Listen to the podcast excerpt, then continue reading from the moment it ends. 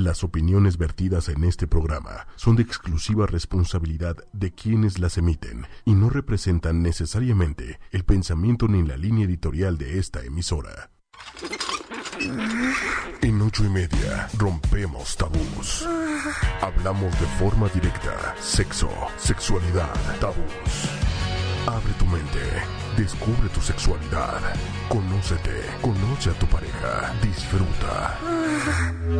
Sexología, ocho y media, con Carmen. Hablemos de sexo y abramos la mente. Sexología, ocho y media. El consultorio está abierto.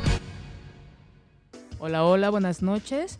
Bienvenidos y bienvenidas sean todos. Yo soy Carmen Morales, sexóloga, tu sexóloga. Bienvenidos a su programa Sexología 8 y media.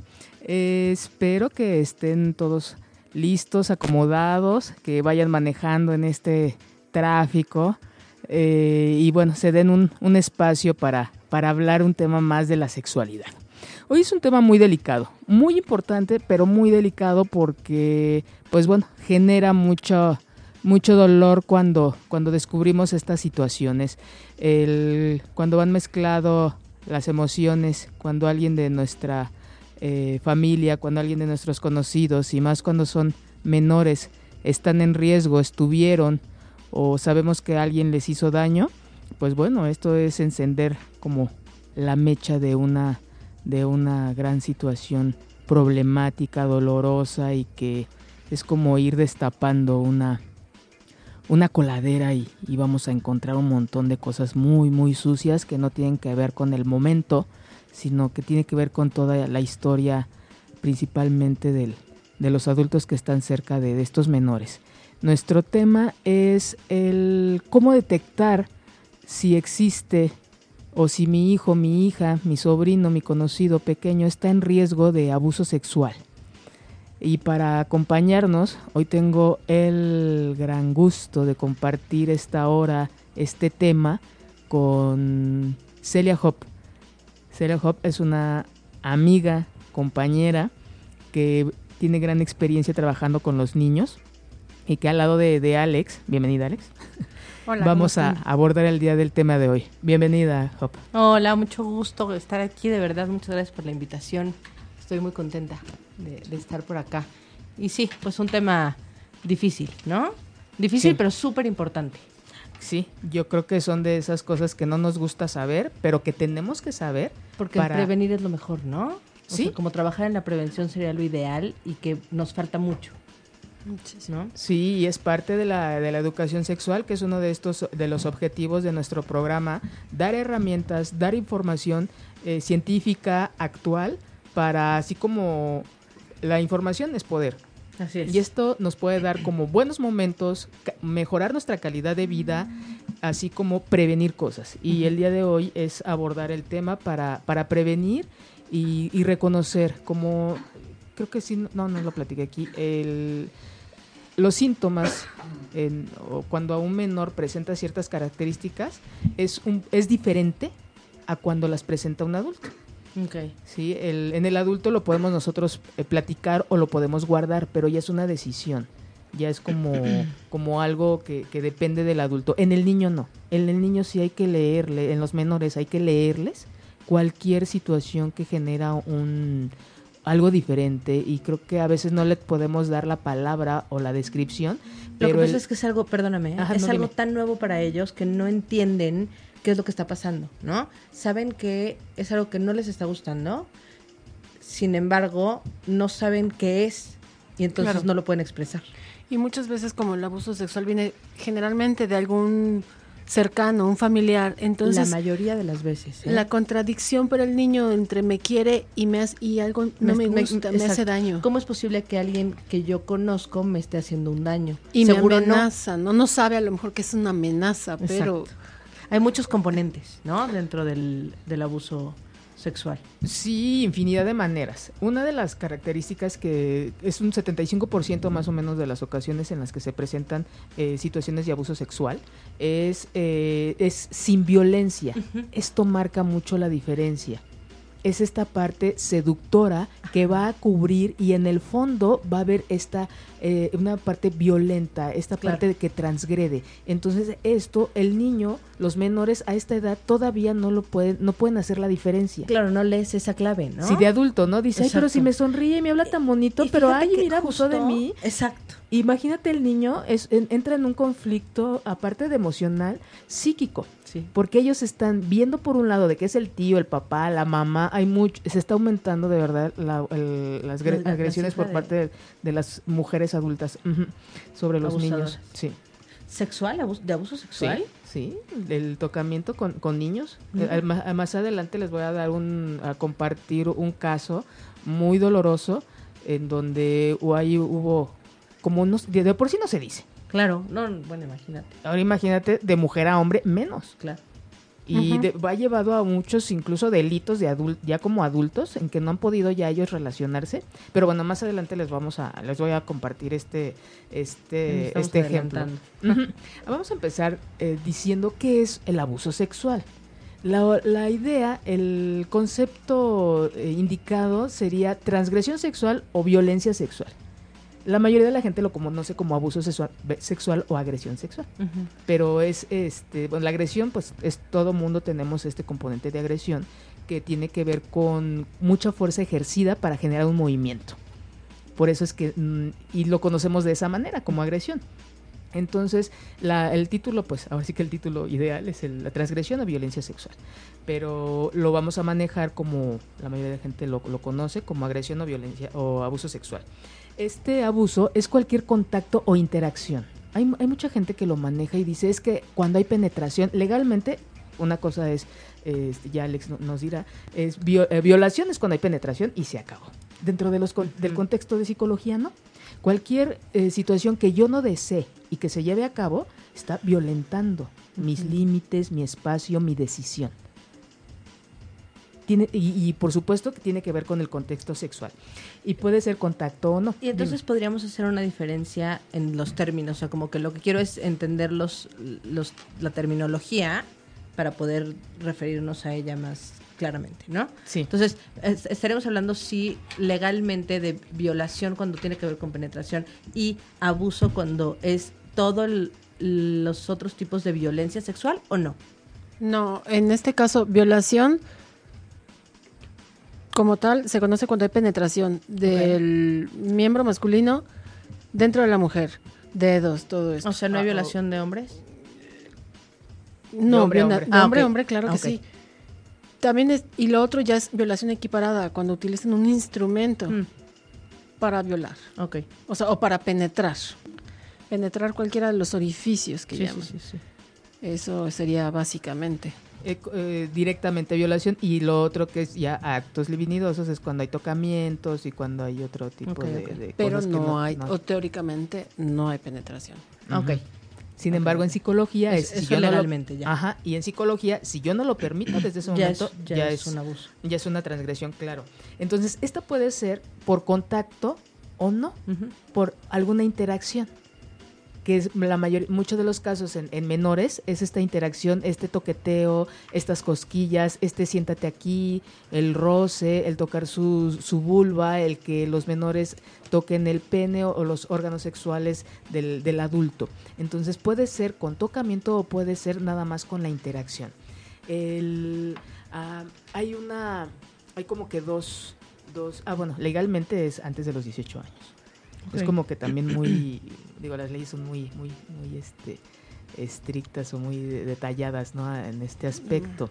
Es muy, esto nos lleva a, pues a mucho debate porque dice alguien de 18 años no genera, generalmente no tiene ya las eh, herramientas o elementos para para decidir, para defenderse. Legalmente sí, pero en la práctica pues no. va a haber niños que tengan más habilidades a los 15 y va a haber gente de 20, 22 años que no tenga las mismas habilidades cognitivas, de conocimiento, de, fuerza, de tamaño incluso, ¿no? Entonces... Entonces, pero también hablamos de cuando hay alguien que se está es superior en fuerzas o en posibilidades, este, en habilidades incluso, que agrede a alguien que está, digamos, entre comillas, inferior. Claro, que tiene mayor poder. exacto, que, hay un, poder. de poder. De hecho, son los dos factores que, que, son importantes incluir en el abuso sexual. Uno que es la coerción y el otro la simetría, que es, a lo que, que, es lo que tú estás comentando, Job. La simetría, que es cuando alguien tiene mayor edad que la otra persona. En cuanto a tamaño, en cuanto a conocimiento o en cuanto a experiencia sexual no necesariamente dos personas de 20 años van a saber lo mismo. Claro. Legalmente van a decir que sí, pero en la práctica no. Entonces eso es una ventaja. Es una simetría que te lleva a una situación de, de, abuso. Claro. Digo, esta parte me parece muy importante porque si, si recuerdan en aquellos programas en donde hablamos de cómo hablarles de sexualidad a los niños, eh, yo les decía que les acentúe mucho en cuando los juegos son entre niños o niñas de la misma edad, no hay ningún problema, porque es parte de su exploración, están jugando el rol, y, entre otras cosas. Pero cuando está ahí un adulto, cuando hay ahí un adolescente en el juego de niños de cuatro años que los está motivando, incitando, invitando a que no, y ahora tú quítate la ropita, y ahora tú, ahí ya estamos hablando de que ya, de, otra intención. Sí, ya no es una situación de juego, de exploración, de conocimiento, sino ya ahí hay una persona eh, en donde ya es mayor en cuanto a conocimientos, experiencia, tamaño y demás, que los está motivando a que los niños hagan algo para su beneficio. Entonces, estas son como los eh, las partes que, que conforman la, el, un abuso sexual. Cuando alguien quiere, obliga a una persona a hacer algo que no desea, y cuando hay este, estas asimetrías. Dime. No, no, estoy escuchando ahorita. Ah, ok. Entonces, el, abuso sexual no, solamente, no es una situación aislada, es una situación que entra dentro de un delito que es maltrato, maltrato infantil. Y que aquí van a jugar un montón de, de, situaciones, este, van a ser partícipes, no solamente este toco y ya no. Yo siempre que llegan las mamás con, conmigo, eh, y, están, bueno, llegan muy enojadas, muy dolidas, una situación muy, muy delicada. La pregunta es, bueno, ¿en dónde estaba la señora? ¿En dónde estaba el señor? ¿Dónde estaba el papá cuando estas cosas sucedieron? Eh, la mayoría de las veces siempre hay un trabajo previo por parte del agresor para seducir, para acercarse al menor de manera no violenta. Pero además, no solamente se acercan al, al menor, también se acercan a, los papás, ¿no? O sea, generalmente también seducen a los papás, ¿no? Es como alguien, es un, tipo de personalidad muy, muy, muy carismático.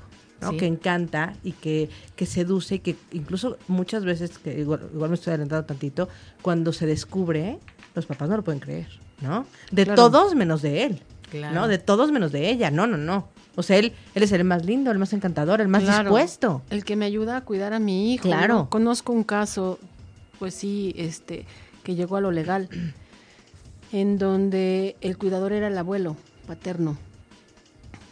Y este, y la chiquita, bueno, va presentando rasgos que finalmente desembocan en que los papás se den cuenta que es el abuso. Primero es toda esta situación familiar en donde Oye, tu papá abusa de mi hija, o sea, de tu hija también. No, no lo puedo creer. La negación. Finalmente, este problema familiar deriva en una denuncia, o sea, en una denuncia. Afortunadamente, en contra del señor. El señor es detenido y todo. Qué bueno. Pero imagínate todo este rompimiento familiar en donde precisamente esta parte encantadora del señor de qué buena onda de suegro tiene, tengo. Oye, antes de eso, seguramente qué afortunados somos de tener al abuelo que se hace cargo de los niños. Y qué bueno dejarlo con el abuelo, es familia, y no contratar a alguien. Y sorpresa, el bendito señor abusó de la niña, claro. de Peapa. O sea, este sí fue, o sea... Y no una vez seguramente, ¿no? No, fue durante años, mucho tiempo, claro. Hasta que bueno, también los papás que abren los ojos, o sea, porque también hay mucha negación por parte de los papás de, es que como yo trabajo y es que entonces cómo me voy a sentir culpable. Esta parte en donde nos negamos a esta culpabilidad porque trabajamos, claro. tuvo muchas implicaciones, independientemente de la terapia que tiene que recibir la niña, urgente. Claro. Que eso es lo que nunca hacen, tristemente. No, qué bueno que hablas ahorita de, de terapia. A mí me, la mayoría de las veces el efecto o la reacción que, que, los menores tienen es por la reacción de los papás, de los grandes. De los grandes. La Tenemos demasiado susto, ¿no? Sí. O sea, al papá nos da mucha culpa, nos da mucho enojo. Mucha angustia, mucho enojo. Y, lo único que piensa el niño es, pues sí, fue mi culpa. Fue mi culpa. Yo lo hice mal. Si yo no lo hubiera permitido, si yo hubiera, me hubiera quedado callado, o yo no sabía que estaba mal hasta que mi mamá se puso a llorar, hasta que mi, mi, papá lo golpeó, hasta que empezaron todo este tipo de cosas. En el mejor de los casos, cuando le creen. Porque muchos casos muchos no le muchos no le creen. Entonces, aquí es el es bien duro es hablar de este tema porque si realmente eh, se interviene el especialista cuando se da cuenta el mayor, el papá, la mamá o quien se haya dado cuenta de la situación que está viviendo el menor, si interviene el especialista, que creen? Disminuyen hasta un 80% los síntomas del menor. Estoy seguro. Cuando no es con violencia, por supuesto, no en todos los casos, porque cuando hay penetración, cuando entonces y cuando ya es muy en repetidas ocasiones, entonces sí hay un daño ya en el menor que vamos al rato vamos a ver un poquito de, los síntomas, pero cuando no, muchas veces el menor ni siquiera lo vive como abuso, ¿eh? ni siquiera el menor lo vive como agresión sino es que pues me incluso mucho. claro incluso hay niños que lo disfrutan. Claro. No todos lo viven con culpa. ¿no? el tema de de que sienten rico. Claro porque no hay bonito. no hay esta connotación. Hay un libro que, que trae Alex. Cómo se llama Alex se llama Los dragones no existen. Es material para docentes, mamás y papás. Este lo está repartiendo la SEP a los niños de a los papás de niños de preescolar. De hecho, a mí me lo dieron hace un par de semanas. Muy bueno. La verdad es que lo recomiendo mucho porque está abriendo las. Eh, la CEP está haciendo algo, moviendo las cosas para mitigar esta situación del abuso sexual infantil. Está. Es en una proporción de verdad desorbitada. Es, que sí está, está Y este libro está muy, está fuerte, está hecho en forma de cuento. No creo que sea como para compartir al niño. A lo mejor uno lo puede traducir de otra manera, pero sí para poderlo leer como papás y una vez entendido por nosotros los papás, sí te puedes sentar con tu hijo y leerlo y contarle, oye, pasa esto, tienes que tener cuidado con esto, o sea, como para ponerlo sobre aviso, como para preparar, prevenir. Está muy lindo porque, bueno, está muy fuerte porque hablan sobre el abuso sexual infantil de una niña por parte del tío, hermano del papá, que precisamente presenta estas situaciones en donde el tío es bien buena onda porque papá y mamá trabajan y el tío es bien buena onda y pasa a recoger a la niña y se la lleva a su trabajo, a la tienda donde trabaja. Y ahí presenta el caso de complicidad del trabajador en donde le dicen, oye, salte por las cocas. El trabajador sabe qué va a pasar, pero aún así se va. Es cómplice. Así es. Y después cuando se enteran los papás, la negación por parte del papá a darse de los dos, porque es que qué imaginación tiene mi niña, ¿no? ah, es que fantasea mucho mi niña, o sea, no es cierto, o sea, está, está alucinando. Pero después de varias situaciones que ve la mamá, dice, no, esto está mal, y descubre el abuso sexual. Lo comenta con el marido, el marido se enoja, y este, le deja, aquí dice, me deja de hablar cuatro días. Pero finalmente entra en razón porque la mamá no se queda, no se queda parada, no se queda paralizada, lleva a la niña con una psicóloga y la psicóloga con juegos o se, puede percibir la, el abuso. Que existe Lo único que no me gustó es que aquí manejan en el libro, y lo tengo que decir, por favor, es que la psicóloga adivina lo que le pasó a la niña. No, no adivina. No adivina. mágica? Sí, señores de la SEP, por favor. Una. Es como el médico. Ah, el médico le atinó a mi diagnóstico. Hay que comprarnos una, mínimo varita. Un, por si estaría bien. Exacto. No, sí, estaría bueno, fíjate. Entonces, y bueno, es a través de la psicóloga en donde los papás aceptan esta situación, la trabajan y denuncian. Y entonces, bueno, ya es el trabajo que se hace con la niña para sacarla adelante. Está muy bueno, se me hace muy concreto. Está buenísimo que lo estén que lo estén entregando. Tal vez la única parte que me preocuparía es este análisis que estás haciendo tú, que ya lo leíste, o sea, como que lo que dices, hay que digerirlo para luego para luego traducirlo. Si no se lo puedes leer, ah, lo voy a leer y vamos a leerlo antes de dormir. No. No, es más. Te voy a contar un cuentito. primero lean los, los papás, porque la verdad es que he visto esta situación con los papás en la escuela de mi niño, que es donde me lo dieron. Muy buena escuela, por cierto. La verdad es que sí. ¿Es de gobierno? Este, es una escuela oficial. Este, una gratísima sorpresa. La verdad es que todos los maestros involucrados en esta situación. ¡Qué maravilla! Preocupados por esto, un cuidado y protección a los niños que no lo vi en la privada. Que no Mira, a veces así nos pasa.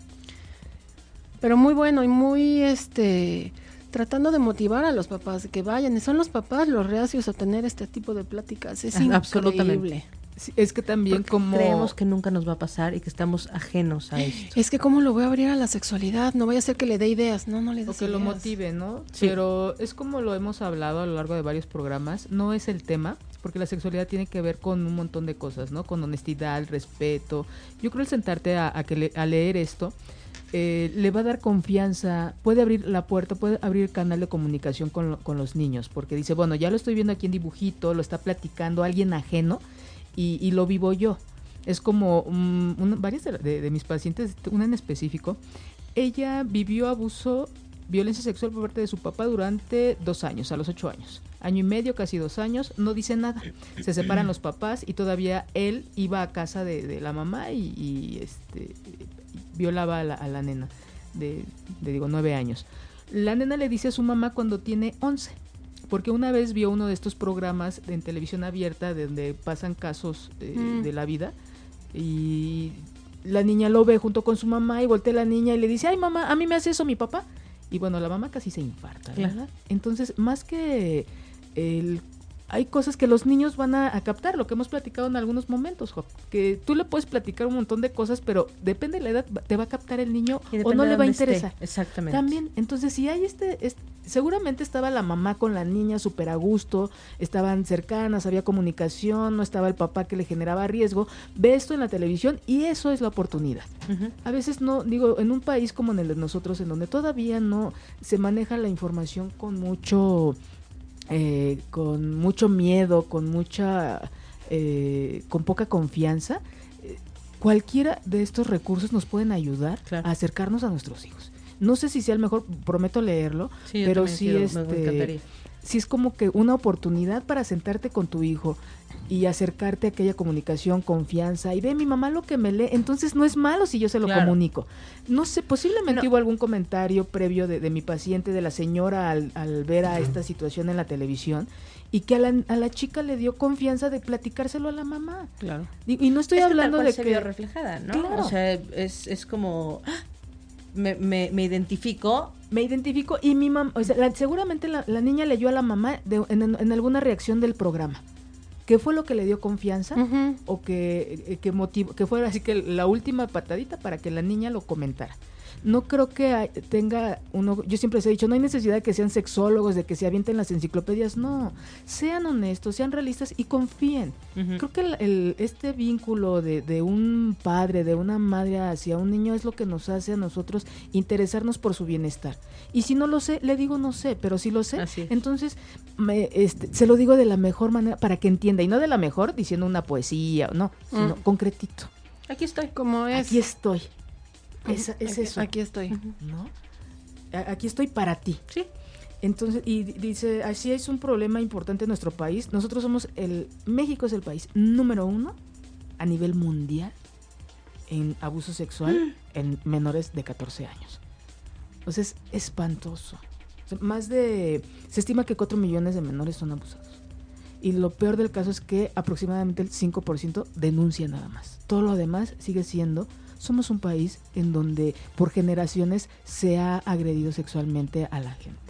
Mm, es como, vaya el, ejemplo, pero dicen que un, gay trae más en la familia, ¿no? De uno que se descubre, hay más en la familia. Así es esto. Sí. No es un caso aislado, seguramente hubo ahí por parte de la mamá, por parte del papá, por eso las reacciones de los adultos tan eh, pues tan fuertes, tan impulsivas, tan, tan, sí, tan fuertes porque no le sucedió al, niño. El niño es en ese momento es el que está despertando, el que está abriendo la coladera de todos los abusos que ha habido en, en, la, en, las generaciones de sus de sus ancestros. Entonces no solamente es un, no es espontáneo ni es uno, es él representa a muchos. La idea aquí es que este, revisen su, su, vida sexual, qué ha sucedido y de verdad sanen. En la medida en que nosotros como adultos sanamos, es en la medida en como nosotros vamos a acompañar a nuestros niños, a nuestras niñas. Hay infinidad de, de, de, actos o de maneras de demostrarle el amor a nuestros a nuestros menores y una de ellas pues mucha gente es este, escribiéndole canciones. Hoy les traigo una canción que ah, le escribe Juanes a su a su hija, creo que creo que sí y me parece una canción muy bonita. Vamos a escucharla es muy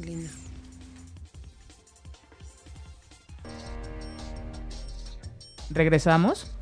Una muy buena canción, me, parece así como reconciliadora y como esta capacidad que tenemos de, de, poder generar un sentimiento tan bonito por, por alguien más. Y que yo creo que esto es una oportunidad para ver de qué manera nosotros podemos demostrarle, no solamente sentirlo, ¿no? Sino, digo, esta gente le escribe canciones a sus hijos, nosotros, gente mortal, ¿cómo le podemos eh, demostrar estos actos de amor? Y yo creo que una, una manera es eh, este pues siendo esta parte de eh, honestidad, compromiso, lealtad, todos estos valores y todo esto y los vínculos. Yo creo que si nos enseñaran a, a, relacionarnos y vincularnos de manera sana en nuestra casa, no viviríamos así. Entonces, Job. Fíjate que fui la semana pasada, hace 15 días hoy, a tomar un taller de abuso sexual con un psicólogo eh, gringo que se llama Michael Salam Salamon. No sé en qué maravilla, ¿no? Fue todo un día, de las 9 de la mañana a las 5 de la tarde. Él es especialista en abuso sexual. Él ve a las víctimas. Lo que nos explicaba es que él tiene un, bueno, él trabaja en un centro, tiene un centro en Nueva York, donde él ve a las víctimas, otro psicólogo especialista ve al abusador y otra tercera persona hace las pruebas, ¿no? O sea, ninguno, no se relacionan entre, o sea, no, no, no mezclan, digámoslo así, por, por cuestiones éticas, ¿no? Y una de las técnicas, bueno, nos dijo que yo, la verdad me siento muy orgullosa con lo que voy a decir, muy como pavo real, que la mejor forma para tratar a una persona con abuso, o sea, que, ha sufrido de abuso sexual, es la terapia cognitivo-conductual, ¿no? Entonces, me, me, da mucho orgullo porque es, la, es la psicoterapia que yo, que yo, que yo practico, que yo ejerzo, este, y nos dio una técnica lindísima, que es así, yo no la conocía y me encanta compartirla con ustedes. Es una es un cuestionario familiar, que es de narrativa familiar. Es para conocer lo que pasaba con mi familia cuando yo tenía su edad. Por ejemplo, que mi mamá me, me, me, conteste un cuestionario de cómo era su familia, qué vivía, qué cosas hacía yo hago lo mismo con mis hijos. O sea, porque la verdad es que damos por hecho que nuestros hijos saben todo de nosotros, ¿no? Entonces, obviamente, de mí y de mi, y de mi pareja, o sea, de cómo nos conocimos. Entonces, empezamos a hacer una historia de nuestra familia que vamos conociendo entre nosotros lo que hace que el vínculo sea mucho más cercano, que estemos para ellos, ¿no? O sea, es también una muy buena forma de acercarnos y de, y de de estar siempre, de, de, dar como esta confianza y este, aquí estoy acompañándote, ¿no? Ahora sabes más de mí, yo quiero saber más de ti, ¿no? O sea, es, como, como para crear un vínculo y que esto ayuda mucho. Eh, nos, nos decía él, a mí esta técnica me fascinó. Igual luego, luego encontré el cuestionario, está en inglés, lo quiero traducir y luego te lo mando para que lo tengas por aquí. y bueno, hablando también de, del abuso, eh, yo tengo la fortuna de estar certificada para un taller que es de prevención y detección de abuso sexual, que se llama el escudo de la dignidad. Y lo creó una psicóloga que se llama Julia Borbolla, mm. que ella tiene un grupo y ella lo que hace es certifica gente como yo, o sea, especialistas, gente que trabajamos con niños, no tienen que ser psicólogos, pueden ser docentes también.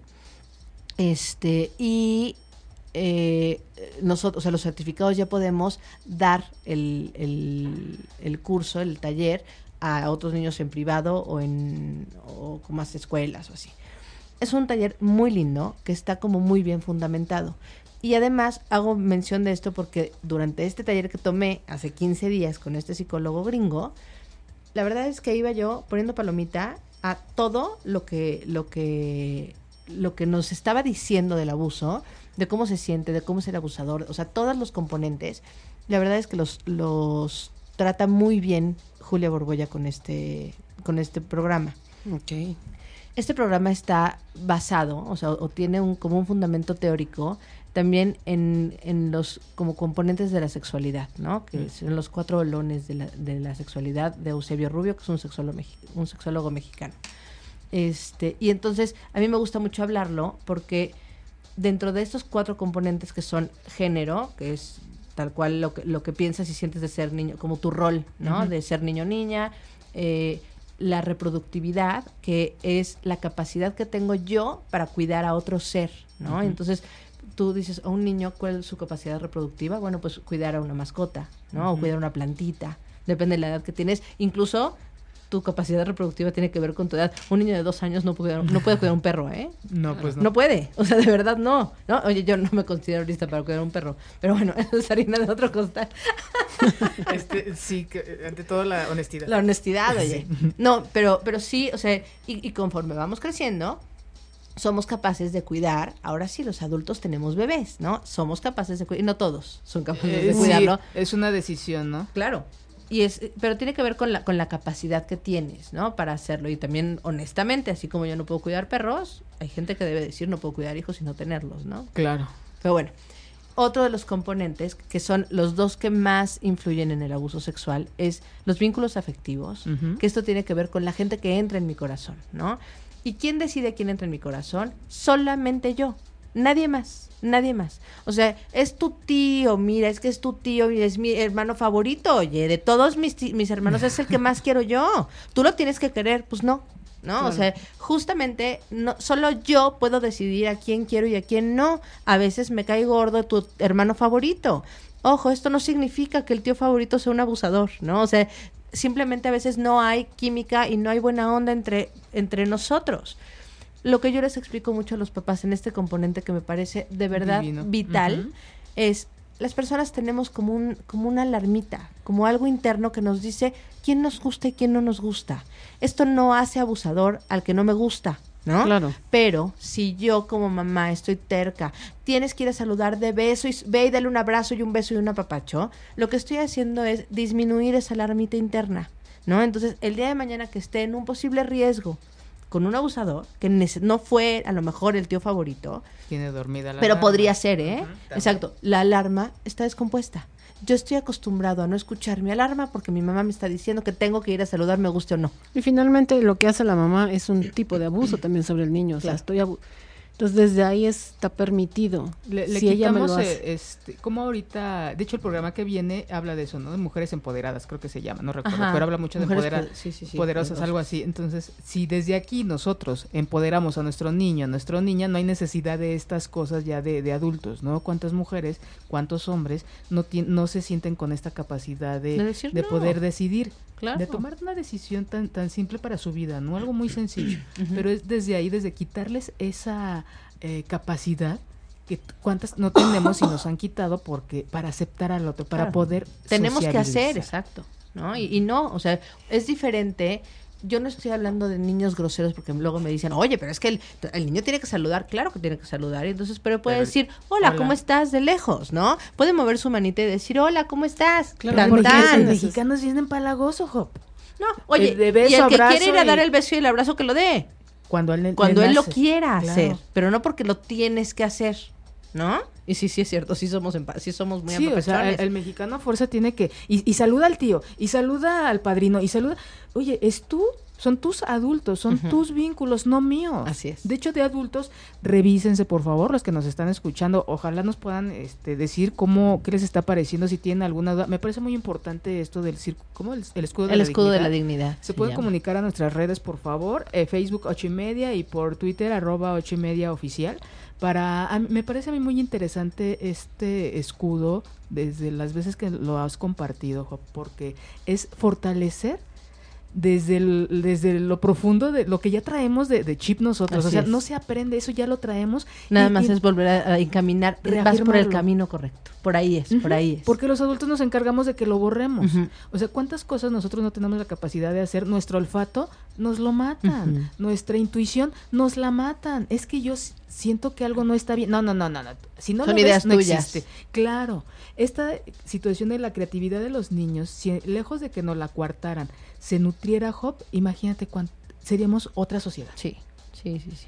Entonces, retomando, el escudo de la dignidad tiene que ver con valor, reafirmar valores, Job, en diferentes contextos. ¿Cómo? Es, es un programa hecho tal cual para prevenir y detectar abuso sexual. ¿eh? O sea, tiene incluso un video que habla de abuso sexual de, en unos ositos, que es una belleza. Eh, y es lo que decíamos, los papás dicen, no, pero ¿cómo le voy a decir? Está súper bien tratado, la verdad está muy, muy bien pensado. Y el niño que ha pasado por un tema de abuso, inmediatamente lo notas. Sí. Inmediatamente porque empiezan a generar una angustia, empiezan como a parpadear más, a moverse más, o sea, tú notas luego, luego que hay algo. Y hay el más chiquito que dice, ay, eso me hicieron a mí, así, así, igualito, así me dijo, ¿no? Porque se identifican, ¿no? lo conoce. ajá, pero además lo acomodan. Ajá. ¿No? Porque entonces no tenía idea de qué estaba pasando. Entonces cuando lo ves, ah, pues es que era eso, era eso. Claro, no, no hay las palabras. Te lo suelta. Y entonces, pero además aquí lo bautiza. Este, esta, yo soy fan, ¿eh? Soy fan de esta, de esta mujer, porque además me parece, me parece muy buena. De Julia Borbolla, que es la, ah, creadora del, del, taller. Eh, hace cuenta, empieza hablando de, de, en el video hablan del corazón apachurrado, ¿no? Que este término para mí es mágico, porque es lo que los niños sienten. No saben qué es, no saben cómo explicarlo, pero cuando ven, siento mi corazón muy apachurrado, ay, eso, eso es lo que me está pasando. Está enfocado en abuso sexual, pero habla de, diferentes tipos de abuso. Habla de abuso sexual, de abuso físico, de abuso verbal, ¿no? De forzar.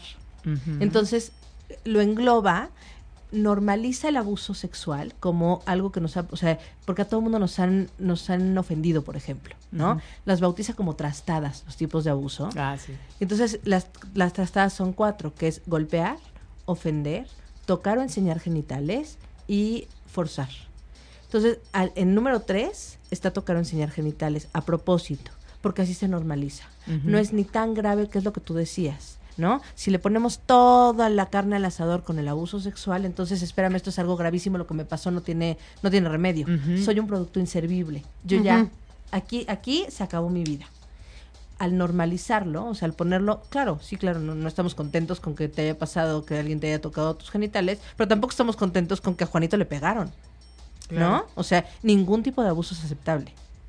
Ninguno, pero eh, ahorita que lo, que lo mencionas, esto se agrava o los síntomas se acentúan porque el 80% de las reacciones en los menores es por la reacción de los papás, no por lo que realmente hicieron, porque la mayoría, como bien decíamos en, un principio, la mayoría de los agresores entran de una manera muy seductora. Claro. Regalando, este, comprando, no entran de manera violenta, como la mayoría de los abusos en los adultos. Y lo exacto, perdón.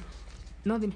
No, y lo, y lo que pasa es que esto te genera un trauma por la reacción del adulto protector en de ya le desgraciaron su vida, ya estoy traumada, ¿cómo pasó? Y entonces, como dices, se, se, vuelve el niño en un, o se siente más bien en un producto inservible, cuando es el protector que es el único que lo puede sacar de ese lugar. Porque finalmente, ¿el niño cómo va a salir solo del abuso? O sea, no hay manera bueno, en este, en este, digo, además, se hablan de las trastadas, se habla de el corazón apachurrado, de los secretos buenos y los secretos malos, ¿no? Que los secretos, o sea, generalmente lo que pasa con el abusador es que al ser seductor, eh, digo que tiene estas dos partes, ¿no? También donde violenta de no puedes decir nada porque nadie te va a creer, porque yo te voy a hacer, ¿no? Y entonces amenaza ya, ya en, en algún momento, pero, pero si él, pues si, si tú dices algo, yo puedo hacerle daño a tu familia, ¿no? Este es un secreto entre tú y yo. Donde, o sea, ese es un secreto malo, ¿no? O sea, les, explicamos a los niños que cuando un secreto no te deja dormir o un secreto, aunque te digan que es algo que le va a gustar a alguien más, tú sabes que no hace grande su corazón, ese secreto se tiene que contar. El único secreto que se puede guardar es una fiesta sorpresa, ¿no? Un regalito que le voy a hacer a mi mamá, ¿no? Porque esos sí son secretos buenos que hacen el corazón de otro grande. Pero el que apachurra el corazón, que además luego luego lo sientes, ¿no? O sea, cuando te dicen algo que no te cuadra, tú sientes tu corazón apachurrado y no tienes ah, algo no te gustó. Y cuando no te gustó lo dices. Y además es increíble porque cuando lo empiezas a decir, tu corazón vuelve a crecer. Y de verdad sí pasa.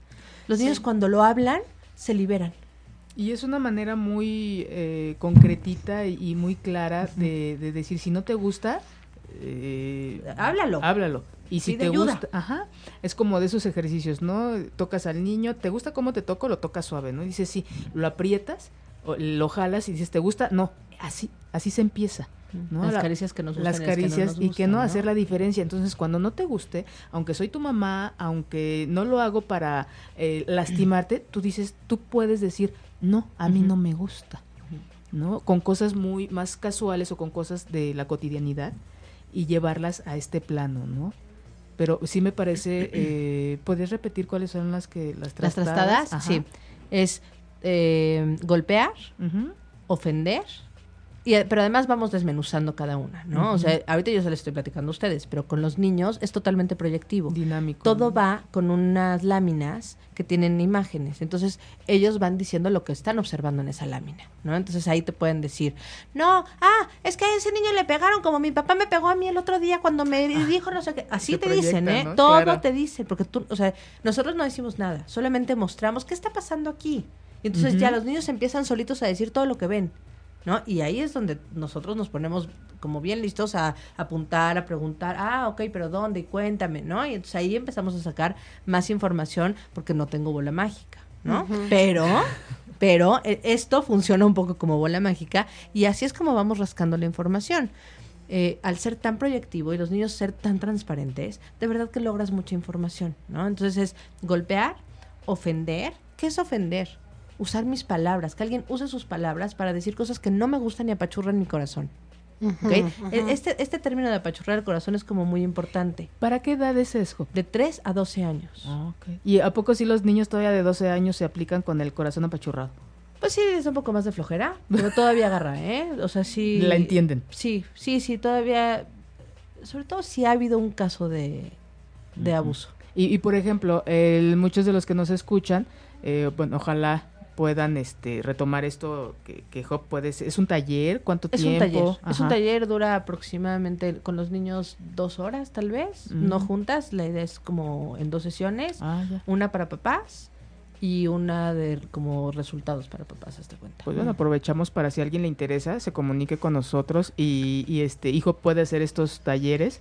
Eh, cuántas personas eh, digo es, es cosa se da hasta en escuelas hasta cuenta. O sea puedes como hacer grupos eh, de 12, 10, 12 niños o en individual. O sea, la verdad es que aquí sí depende un poquito como de las necesidades. Sí, pues si los invitamos a que si les interesa eh, estos talleres, pues se comuniquen con nosotros y me parece mucho la manera en cómo lo manejas, esta parte conductual y de emociones, estas dos partes van ahí y que se habla de una manera muy sencilla. Muy sencilla, de eso se trata, justo. Y mientras, el, bueno, el tema del día de hoy es cómo detecto el, si hay un abuso, siempre las mamás conocen a los niños. bueno, ahorita las abuelitas.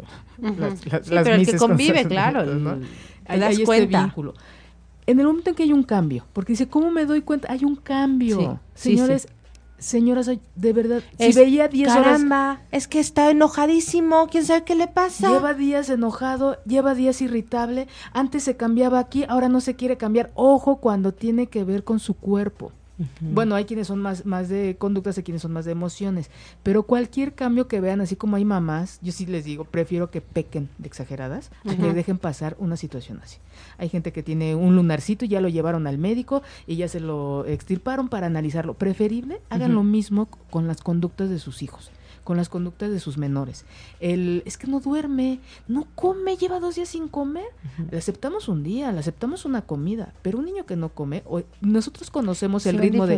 Claro. claro, el ritmo de sueño, de actividad, de comida, cuando no aumenta o disminuye, no hay algo específico porque depende de la edad. Sí, y también y luego depende de muchas cosas, ¿no? O sea, la verdad es que sí los niños son muy sensibles hace poquito me habló una, una persona muy preocupada, ¿no? Con una chiquita de un año, un año y medio, una cosa así, y le hablaron de la escuela para decirle que la niña estaba llorando mucho, como más de lo normal, ¿no? Entonces ella estaba muy angustiada, ¿no? Y lo primero que pensaba me decía, y es que si ha habido algo de abuso, no sé, entonces indagando, no, lo que había pasado es que la mamá empezó a trabajar después de no trabajar, ¿no? Y entonces estaba dejando de verla, porque, o sea, le estaba hazte cuenta, en lugar de estar con ella 24 por 7, ahora estaba 8 horas fuera de la casa.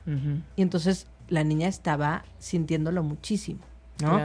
En este caso era esto. Pero, así como esas cosas tan sencillas hacen que las conductas de nuestros niños cambien, es ahí donde tenemos que decir, a ver, no, pero todo está igual, ¿no? Aquí nada cambió. Claro. ¿No? Entonces hay que tener como más acercarse a observar lo que hay ahí presente, porque ni siquiera es vamos a, investigar, vamos a dejar una cámara, vamos a, contratar un investigador. No, señoras, no, señores, es estar al tanto de sus hijos. Cuando traen gripa y hay quienes no lo manifiestan con moquito o lloran, dice, este tiene algo. Hay gente que de verdad ya los huele eh, y se va a enfermar, tápalo. Es, esta, esta intuición de, hombres y mujeres, no nada más es de mujeres, porque también conozco muchos hombres, muchos papás, muchos tíos que reconocen cuando sus hijos tienen, eh, sus niños tienen algo diferente. Eso, háganle caso cuando sientan que algo no está bien, porque tienen razón, algo está sucediendo. Es como la alarmita de la que hablábamos. confíen en ustedes. Una de las características que mencionábamos en los programas cuando, cuando hablamos de cómo hablarle de la sexualidad a los niños, era esa, señores, confíen en ustedes, sí saben. A lo mejor no le podemos dar en este momento un significado, pero claro que algo está sucediendo. Acudan con un especialista, con alguien que realmente sepa del contexto sexual, porque digo, mucho respeto a muchos psicólogos y psicólogas muy buenas, pero sí es un tema específico. Claro. Es como llevarlo con el médico general. No, mija, si, si te ya traes una gripa que no se te quita, pues llevar con el otorrino, con el inmuno, con, con, el, con el que sabe de, de, ese tornillito específicamente. Porque él o ella va a saber tratar, hacer la intervención con el menor, con el papá, con, con el círculo, con toda la familia. Cuando, y cuando se detecta una de estas situaciones, de verdad es importante que todos eh, pidan ayuda, acudan a un proceso terapéutico. No toda la gente es para terapia, pero aquí sí lo requieren, porque no es una situación aislada como decíamos no es tan fácil de manejar. Por toda la connotación este, social que tiene, por toda la carga, no es algo que es fácil de manejar solos. Es bien duro, es muy duro, pero ese es como el momento en que la vida nos está poniendo para acomodar algo que no está en su lugar. Y está de por medio si nosotros intervenimos de manera eh, oportuna, y adecuada, vamos a evitar que esto se convierta en un estigma para toda la vida. Así es. Y ojo, la gente que ha sido abusada de menor, existe 40% de probabilidades de que se repita en la edad de adolescencia, en la edad adulta, porque esto los hace vulnerables. O sea, de que los abusen otra vez. Es, si no lo trabajamos bien, si no los empoderamos, si no decimos que esta situación nos ha marcado para toda su vida, nosotros tenemos la capacidad de transformar. Claro. La mayoría de la gente con la que, que, trabajo es, es, gente que ha sido violentada sexualmente. Y ha habido mujeres que llegan y tienen 22, 23 años y dicen, y la viol, o sea, y sí ha sido violentada sexualmente y dice, a mí esta situación a mí no me va a cambiar. Dice, y yo no voy a dejar de usar mis minibaldas y yo no voy a dejar de arreglarme porque esta situación a mí no me va a tirar. Y hay gente que ha llegado y dice, es que ya no soy virgen y yo ya no me puedo casar. Y ya no sirvo. ya, no sirvo. Entonces, es depende cómo cada quien vive y toma estas situaciones, lo que vamos a, utilizar para transformarlo para el crecimiento. Es Bert Hellinger maneja en, en, este, en la rueda de la vida, creo que se llama, no es cierto, ahorita me acuerdo del nombre, maneja de una manera bien bonita de dar la explicación de lo de por qué sucede la violencia sexual en los menores. Es una manera de, de, oye mamá, oye papá, aquí estoy. De voltear a... De voltear a que los vean, de papás cuando no hay una dinámica de pareja funcional. Ocupa el lugar. Ocupa el lugar y es de, oigan, este, todavía hay algo que los dos, a los dos les interesa que soy yo, entonces es como los niños problemáticos. Y es, me, me expongo en esto para que los dos se unan como pareja. Finalmente, el hijo siempre se va a sacrificar por el padre y la madre, siempre es el que se enferma, el que... No es que el niño pida gritos porque después las personas lo toman un poco mal. no es que pida gritos no de, quiero ¿eh? ser... No, no es algo consciente, pero finalmente la energía se pone ahí para que esto suceda. y los niños sean los que se sacrifican en beneficio de que los papás estén juntos, se unan por lo menos para esa situación, ¿no? Y que ocupen su lugar jerárquicamente hablando, como padres, porque después los niños son los que cuidan a los padres. Claro. Empieza, y empieza ahí a haber un, desequilibrio de, roles, ¿no? Y bueno, el desequilibrio nos lleva a un montón de, cosas. Entonces, pues bueno, fue un verdadero placer haber compartido esta hora eh, con esta eh, información que me parece muy útil tanto en el contexto sexual como una herramienta de vida para, para los pequeños. Y este, muchas gracias, Job. Muchas gracias a ustedes por invitarme, estoy encantada de la vida y digo, me hubiera encantado abordar un poquito más del tema, es un tema... Uy, es que es inmenso. Es inmenso, pero eh, nos quedamos con esta parte de cualquier cosa que vean fuera de lo que está acostumbrado en sus chicos, eh, no lo dejen como un acto de rebeldía, de verdad. Este siempre nos va a decir algo estos estos cambios. Eh, muchas gracias, Alex. Gracias a ustedes. Y los espero dentro de ocho días, en donde vamos a hablar de la masturbación femenina. Eh, un tema también que la gente se asusta, pero es muy rico. Entonces, eh, fue un verdadero placer acompañar, estar este día con ustedes. Eh, la gente que va manejando, espero que lleguen con bien. Los que están en su casa, disfruten a su familia. Y los que están solos, les mando un beso. Gracias.